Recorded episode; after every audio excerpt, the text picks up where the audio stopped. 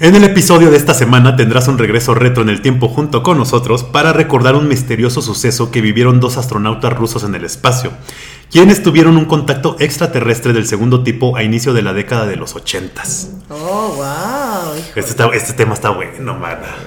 Está cabrón, ¿eh? Ya se me, no sé qué sentí. Como que me dio un escalofrito por ahí.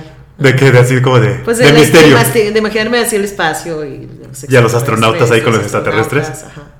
Es que es una gran combinación, ¿no? Sí, claro. Es claro. espectacular. ¿Qué más quieres? Para los que suceda la ficción, así, ¿no? Pero bueno. Sí, es el mejor ambiente para que Es el suceda mejor algo así. ambiente para que suceda algo Sí, porque así. cuando te dicen aquí, no, es que pasó aquí en Michoacán. No, no, que sí, pero no, no, Sí, güey, o sea, sí. está bien, pero cool.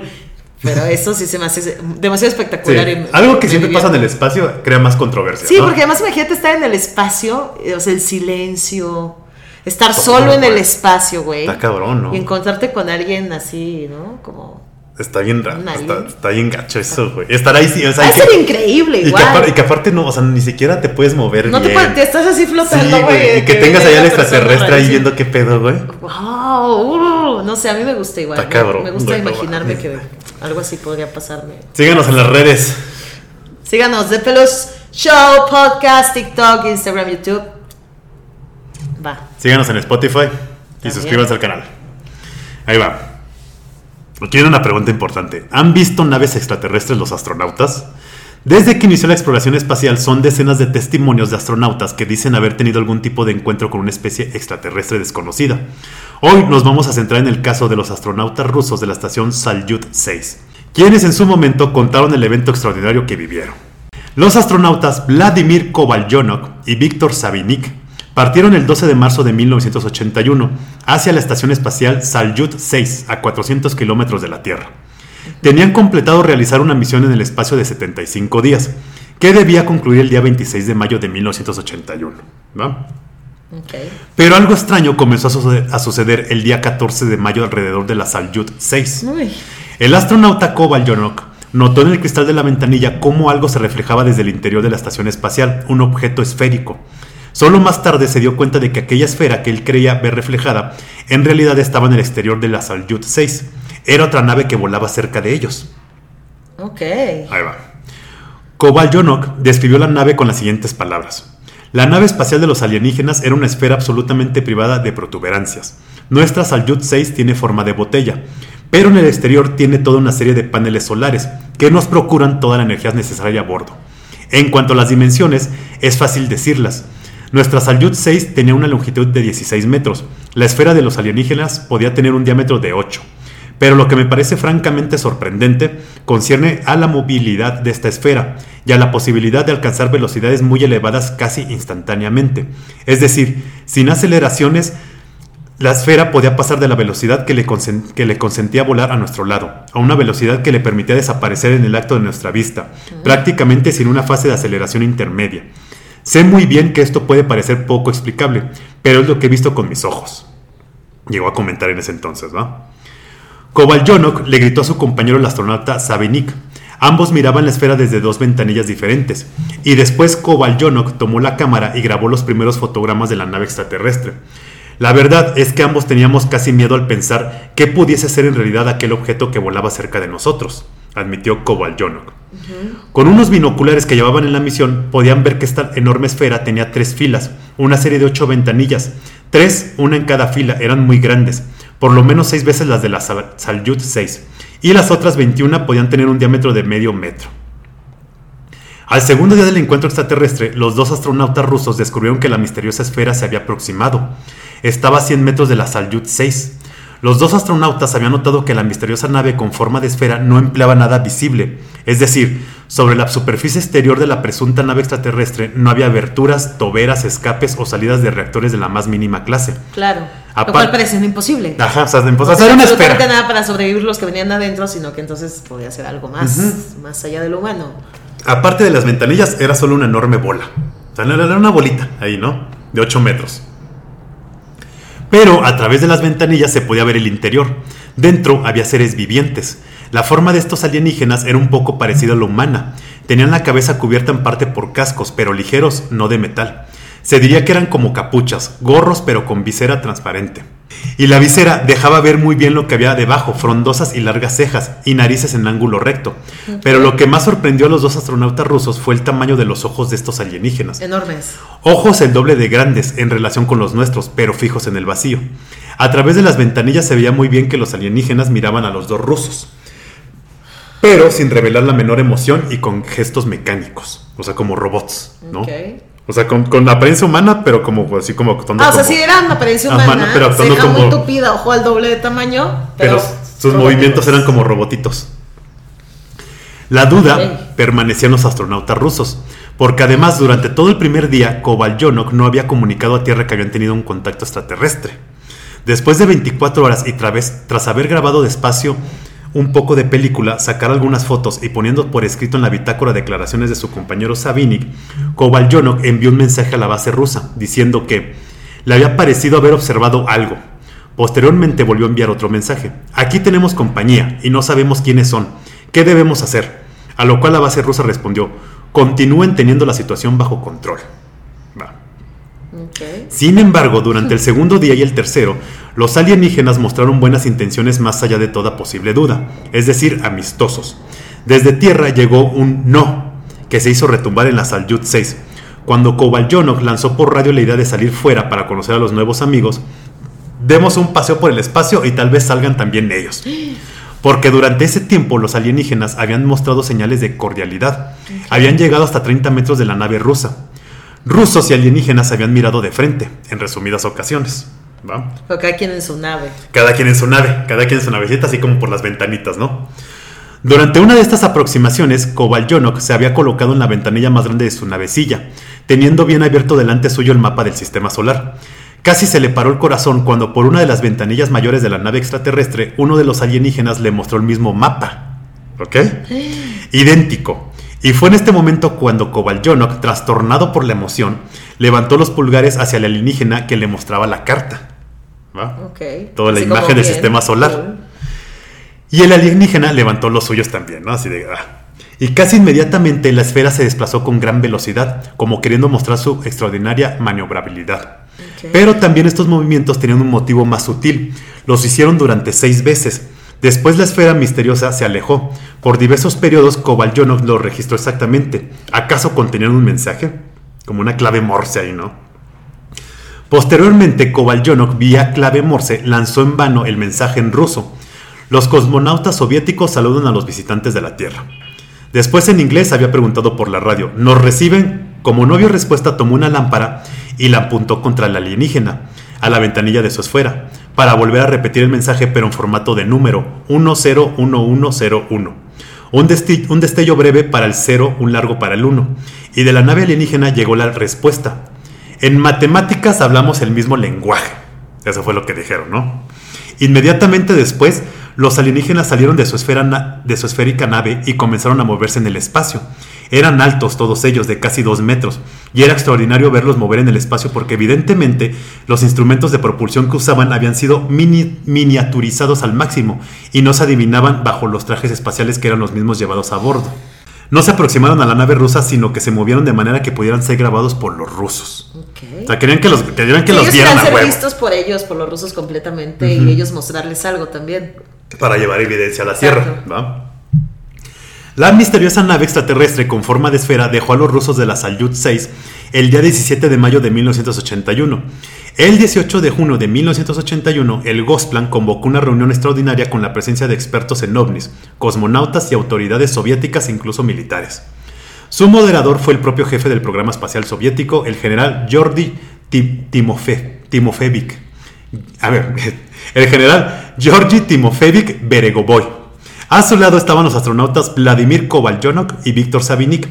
La revelación que hicieron fue de impactar al mundo entero. El detalle de que todo habría sido fotografiado e incluso filmado por los cosmonautas y que los registros habían sido exhibidos a las más de 200 personas presentes en la reunión extraordinaria llevada a cabo en el Ministerio Soviético están guardados hoy en algún archivo ultrasecreto.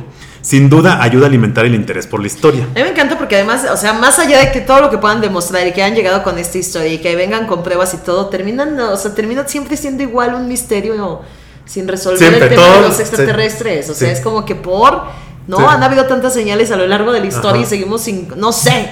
O sea, de que, de que siga una evidencia palpable, ¿no? O sea, de que Sí. diga, o sea, un bracito, güey, un dedito. Un bracito. ¿no? Pero ha aparecido de todo también, ¿no? O sea, sí hemos visto hasta cuerpos. ¿Tú te acuerdas de un cuerpo que salió una vez en las noticias? El de Roswell, ¿o cuál? Ah, no, era el ¿Del de Roswell, 47? Que salía así como con, con, no, más acá, con aluminio. Bueno, lo voy a buscar. Es que ya han pasado tantos. Es que han pasado no- tantos. Que ya no pero está cañón, ya sé. Pero sí, o sea, está cabrón que nunca haya una evidencia Pero real. que nunca además se llega. ok, es que no, es que también quién sabe qué nos ocultan y nos han seguido Ah, ocultando. sí, sí, sí. Y lo van a seguir Porque, haciendo. pues yo sí creo muchísimo que eso sucede. Sí, no, de que pasa, pasa. El pedo es de que pues lo ocultan todo. Como vamos a ver. Ajá. Pero posterior a la reunión comenzaron las negativas acerca de la historia, diciendo que todo había sido una noticia falsa creada por los astronautas. Pero, ¿qué dicen los investigadores rusos de vida extraterrestre y qué dicen los propios implicados Beregovoy, Kovalyonok y Sabinik acerca de todo esto? Cuando, cuando el caso fue noticia, un periódico de Moscú cuestionó a Georgi Beregovoy sobre todo el asunto. Su respuesta fue la siguiente. Una vez intenté investigar el tema por mí mismo. Leí en un pequeño periódico ucraniano donde decían sobre mis contactos con representantes de civilizaciones extraterrestres y una película que habría mostrado los miembros del Politburo. Quería saber de dónde había venido todo y descubrí que era una reproducción de un artículo publicado en un periódico de Asia Central, que a su vez había usado un artículo del extranjero. Este es el grado de autenticidad de esa información. Entonces aquí este güey ya, Ya, ya empezó a ok, negar, ¿no? ok. O sea, ya le hicieron su llamadita de cállese la acá". boca, ¿no? El investigador ruso Mijail Gerstein comentó, en el documental ruso En busca de extraterrestres del año 1988, el productor mostró un recorte del periódico National Enquirer con la historia. El astronauta Víctor Sabinik declaró que era mentira pura. Ellos, los creadores de esa historia, nos hacen de tontos a los lectores a su antojo. Entonces eso dijo el astronauta el otro, ¿no?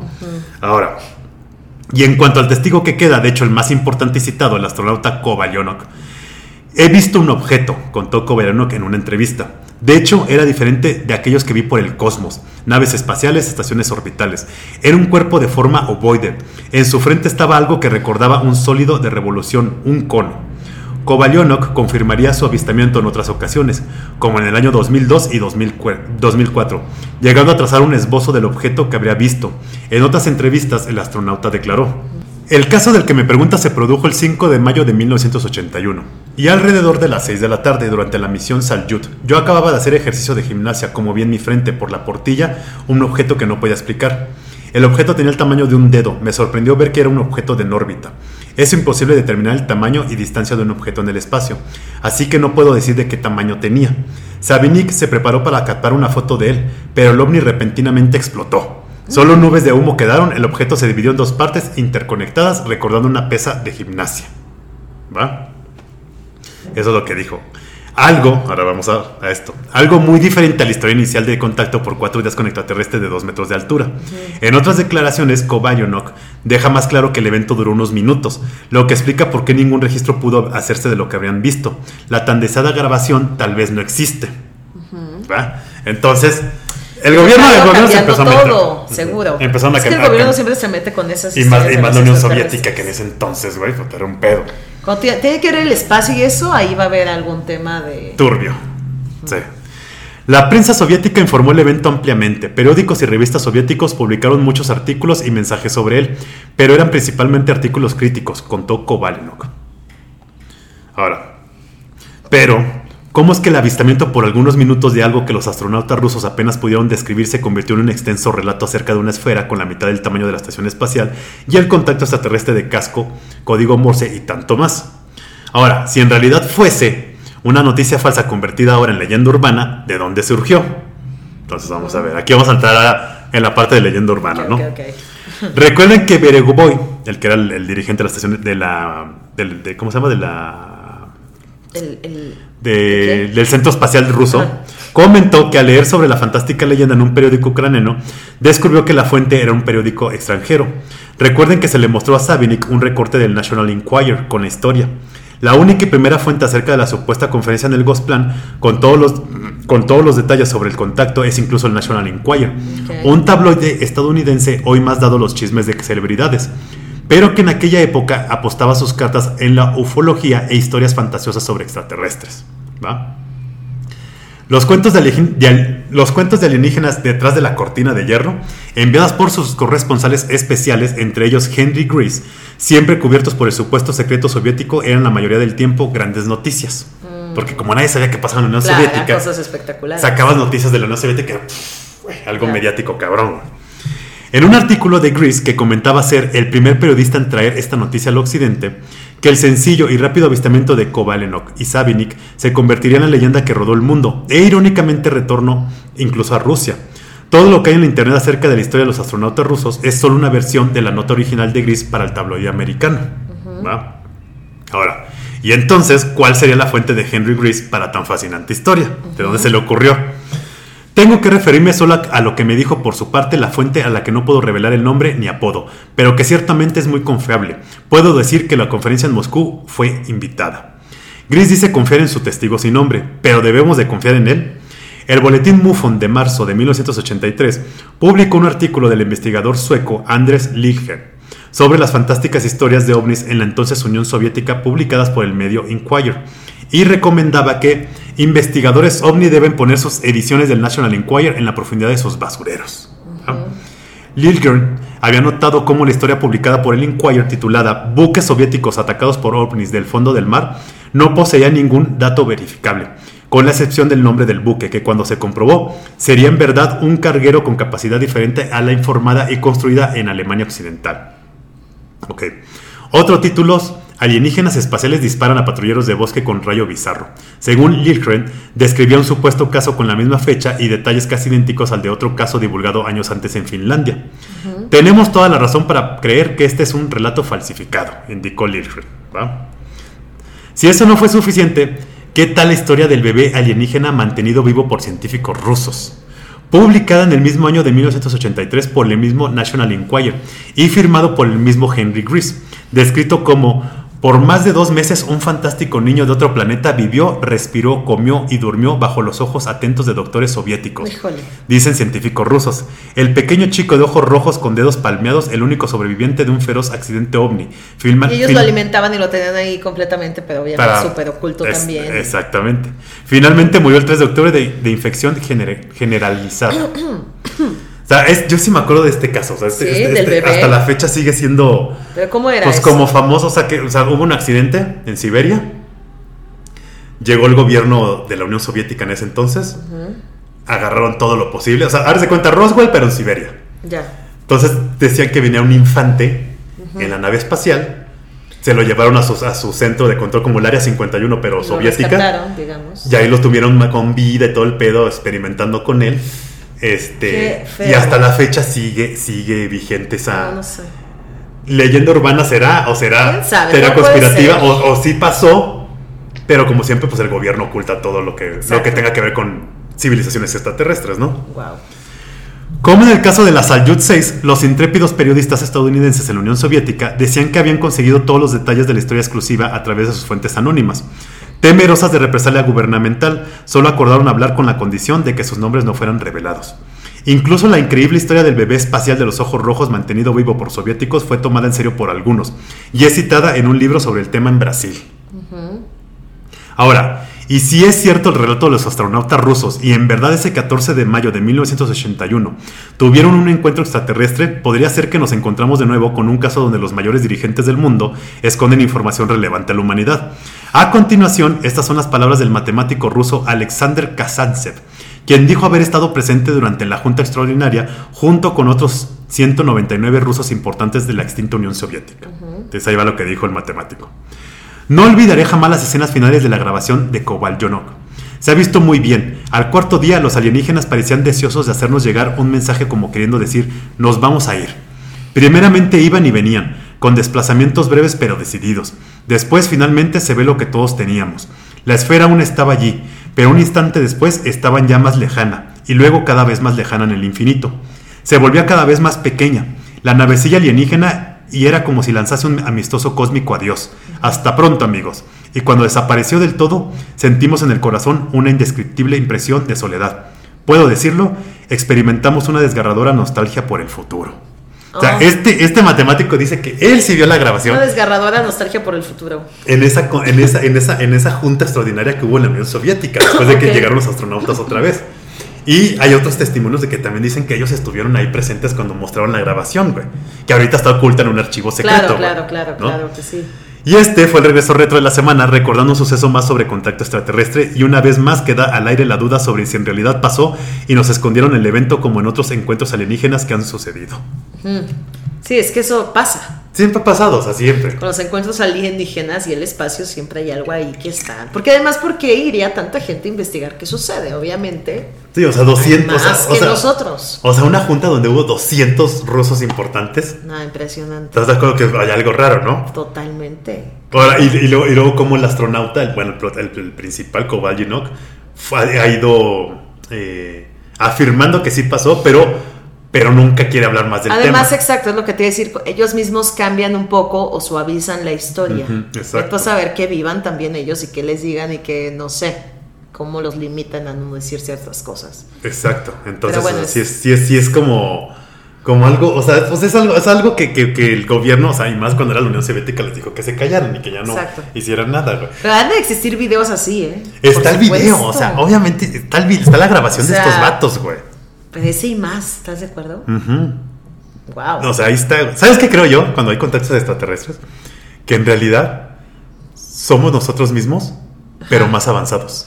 claro. O sea, Es la que, ah, humanidad. también, Pero haz de cuenta la humanidad, pero dos mil años porque en el yo futuro. decía, exacto, sí. O la humanidad de otra dimensión.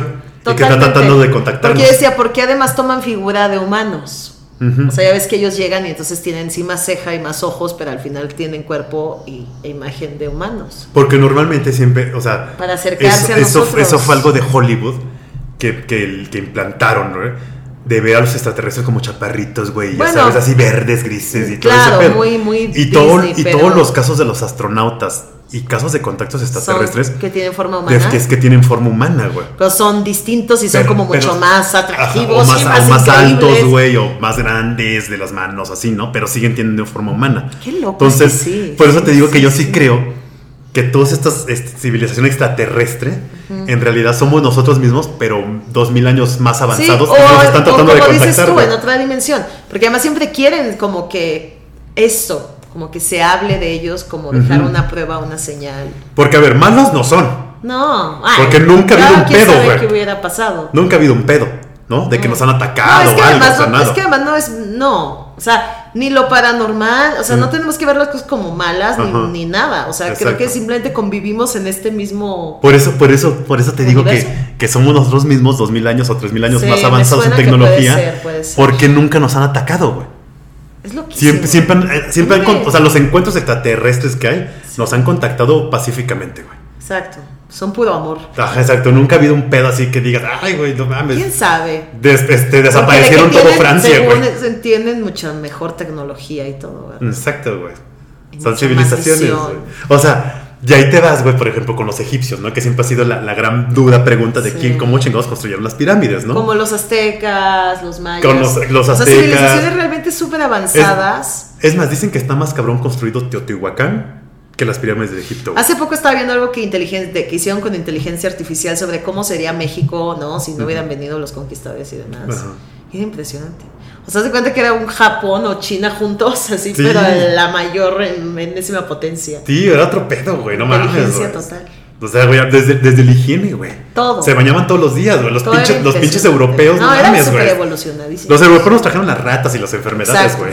Sí, la verdad, sí. la- sí, las cosas se tienen que decir como son, Es güey. que así fue. La neta, Sí, los piojos. Sí. O sea, no, más allá de eso. Chancrófilis, güey. Sí, o sea, no, no, es que sí, no existía eso. Sí, no, no, no. O sea, los aztecas, los mayas, todos eran bien limpios, güey. Tenían su, su estructura este, organizacional en la, en la, en- Sí, sí, sí, en la sociedad cabroncísima, No, impresionante. Entonces, Que luego eran súper sádicos también. Ah, sí, ¿no? no, pero bueno, pero todo pues- eso. Pero además era de cuestión de honor. sí, pero todas las O culturas- sea, la- el descabezar, el, el- Sí. el- el juego Para- de la para- pelota, ¿no? Que, que mataban al. O sea, los que ganaban eran los que. eh, a los que iban a matar. Sí, pues eran sus rituales que creían eran los los que dioses. sacrificaban. Pero era un honor. Sí, y por eso te digo que mi, mi, mi, mi teoría de que, es- de que los extraterrestres que hacen contacto acá son una civilización más avanzada de nosotros Sí, mismos. totalmente, puede ser. Es, es de que han venido en civilizaciones pasadas a Sí, ayudarlos estado- para, claro, para, ah, ya te entiendo. para evolucionar, güey, para no atorarse, güey. Sí. ¿Estás de Sí, acuerdo? Sí, sí, estoy. Güey, una vez, una vez un güey me dijo, una vez un amigo, güey, me dijo algo que dije, no mames, güey, Ajá. puede ser muy real tu pinche teoría, güey. Que en realidad, güey, las, las pirámides de Egipto, güey, y las de Teotihuacán todas, güey, Sí.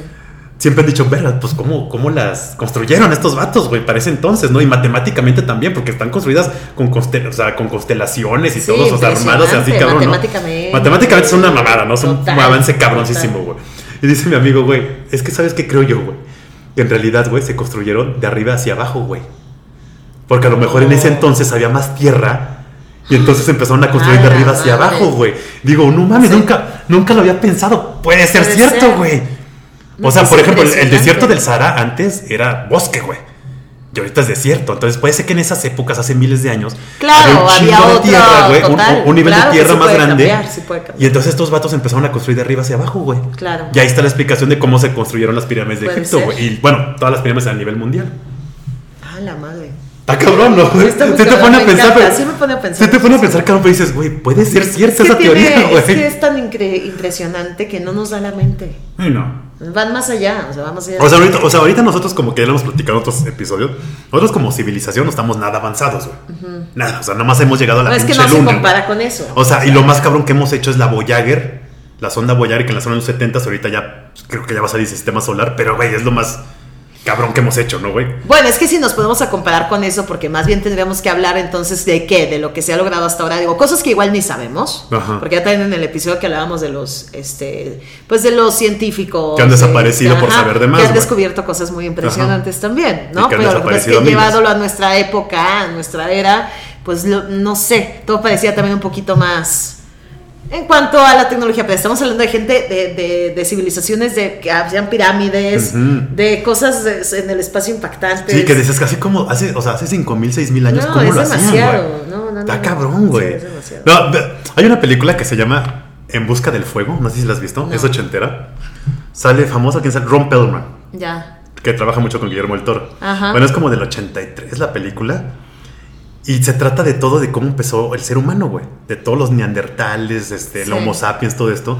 Y se llama En Busca del Fuego. Veanla, está bien chingona. Buenísima. Porque hay, una, hay, una, hay un pueblito. Vivían así como, como pueblitos de 30, 20 neandertales. Y en uno de esos pueblitos crean el fuego. Entonces de repente pues salió la madera y pues de las, las demás pueblitos se empiezan a dar cuenta así de qué pedo, qué es eso, no mames, así, "Ra, ra, ra, ra", con puros- pues eran puros guturales porque pues todavía no, no sabían Claro, hablar. claro. Y entonces van y le roban el fuego a ese pueblito y se arma un pedo, güey. Entonces pues los del pueblito van y buscan el fuego y todo. O sea, no, está muy cabrón porque, Buenísimo. porque vas viendo cómo va avanzando Cómo avanza. el ser humano. Sí. Pero güey, o sea, Porque ahora, pues está muy interesante. ¿Cómo se llama? Dijiste. en busca del En fuego. busca del fuego. Porque también ahora, bueno, pues ya esto que el reemplazo de, de trabajo de, de mano de obra por robots. Sí, o sea, y la Ante- inteligencia la artificial. inteligencia artificial. No sé, es como. O sea, está cabrón, o sea, mira, llevamos 250 mil años el ser humano, desde que nació todo el pedo, ¿no? Sí. Y No estamos es- apenas con coches, este, los. Pues estos- apenas con coches híbridos. con- ¿no? apenas con coches. Con coches híbridos, inteligentes de Tesla, güey. O sea, en 250 mil años, güey. Pero si te pones a pensar, está muy cabrón compararlo con cuántos tuvieron los dinosaurios en la Tierra. Los dinosaurios tuvieron casi 260 Claro. millones de años, güey. Claro. O sea, cuando había dinosaurios todavía, ya había fósiles de ellos. Está cabrón, güey. Y nosotros apenas como seres humanos llevamos 250 mil años. Y así tecnológicamente que digas, puta, ¿cuánto hemos avanzado? Mm. No estamos, no, no estamos así, cabrón, güey. No es como que tengamos una nave No hiperespacial que pueda avanzar en, este, ¿cómo se llama? Pueda viajar O sea, en, en gusanos, este, en agujeros negros y todas estas cosas, ¿no? Claro. O sea, estamos como, como que veo que estamos como que trabados, güey. O sea, como que no hemos avanzado así. Pero algo no muy será cabrón. que esto que dices tú, que a lo mejor digo, ya estamos yéndonos, subiéndonos al tren del mame total. Ajá. Pero no será esto que dices tú de que estos extraterrestres, lo que dijiste, son nosotros, Somos pero nosotros- más avanzados. somos nosotros Y a mismos, lo pero mejor más nuestra avanzados. mente, a lo mejor a nosotros nos toca ser de esta civilización en la que estamos más limitados, Ajá. pero ellos son parte de nosotros. Sí. O sea, es ay no sé, es que es muy Es- es que es muy complicado. está muy pero sí creo que estamos muy bloqueados, claro. Estamos muy avanzados. Claro. Mira, una científica lo decía muy, una científica alemana, no recuerdo su nombre, lo decía muy bien. Estamos 1500 años atrasados en tecnología, por la Iglesia Católica Ah, que, que, que, que- en, las, en épocas anteriores, güey, este, persiguió a nuestras mejores mentes, a los mejores científicos, güey. Y los crucificaban porque hasta la fecha la Iglesia Católica está en contra de la ciencia, güey. Por más que ellos digan que ya se están alivianando en ese aspecto, es puro pedo. O sea, nosotros estamos atrasados porque, güey, sí quemaron un chingo de científicos en 1700, 1600, Sí, desde- 1500, güey, que dices, no mames, güey.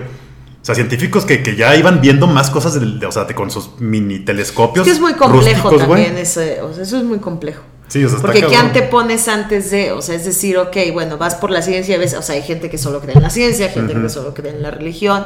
Es como súper complejo. O Sí, sea, está cabrón. el hecho de que estemos tan limitados, ¿no? Porque sí siento que hay como una limitación. Digo, y no sé, también, que también como los del poder son tan pocos. Claro. O sea, es la una, información una- que tienen ellos no la tenemos tú y yo. es una sociedad muy, muy así, güey. Exacto. ¿No? Entonces, ¿quién sabe qué sí esté sucediendo que no tenemos ni la mínima información? O sea, la neta, lo de la pandemia fue cabrón. Ujú. O sea, y, y decir, ¿quién lo, quién lo manejó? Sí, o sea, cómo lo ¿Quién manejaron y hizo? todo, O sí. sea, ¿qué onda? ¿No? ¿Y, y quién lo realizó? Exacto. Entonces, somos todos como una especie de O sea, si, si querían, si querían matar a seres humanos, güey, no les funcionó, güey. No, De nada, güey, O sea, porque, ¿de güey- qué, qué onda? Pero es, es a lo que voy. O sea, más allá de lo que nosotros los seres mortales, eh, clase medieros, entendemos. Ujú. Sí, porque. O sea, hay gente de un poder impresionante que podrían acabar con la pobreza y que podrían. No, pero hay un sistema en el que estamos todos que funciona de una manera muy extraña. Sí, porque lo del COVID, o sea, en realidad si querían reducir a la población mundial, que somos 8 mil millones, no les funcionó nada porque nada más mató como el 0.01%. O sea, hubieron muchas muertes, pero claro, o sea, sí, digo, o sea, no güey, sé, no sé. muertes trágicas, lamentablemente. Terribles. Pero, güey, Claro. no les. O sea, si era eso, no les funcionó. No su, sé. su- Pero es que hablaban de que era el círculo de, pues bueno, de los reyes, Ujú. de ciertos, o sea, gente de... de- Que cada tantos años pasa algo así, la madre, ¿no? Entonces es como que siento que más bien tal vez nos falte más ¿Qué sabes que Yo creo que sí, sí, sí. Yo creo que también que tapan, tapan muchas cosas. Por eso te digo, o sea, yo no creo que sepamos ni la mínima. No, no información, sabemos ni el güey, o 5% sea, de lo que realmente pasa, pero yo creo que sabes que también tapan las cosas, porque si dieran a luz ciertas notas, güey, noticias o eventos que han pasado, puta, güey, se vuelve loca la humanidad, güey. Con- También puede ser. controla 8 mil cabrones, o controla 8 mil No, millones de cabrones, está perrísimo, Sí, o sea, güey, Pero empezaría un también pedo... porque no tenemos esa capacidad, o sea, hasta Sí. dónde nos han educado de esta manera en la que estamos. Empezaría un pedo apocalíptico, güey. ¿Qué? Así, cabrón, sí, güey. O sea, ¿cómo la controlas. ¿cómo controlas a todo el pueblo, güey? No. No. mames, güey, estaría cabrón. Pues ahí estuvo el chisme de los astronautas rusos. El chisme de los astronautas rusos que está bueno, ¿eh? Está bueno, güey. Oigan, síganos, a Pedo Show Podcast, YouTube, TikTok, Instagram, Spotify también. Para que te descargues el podcast y te acompañamos a donde vayas. Así que, bueno, dale like. Suscríbanse al canal, les cuesta. thank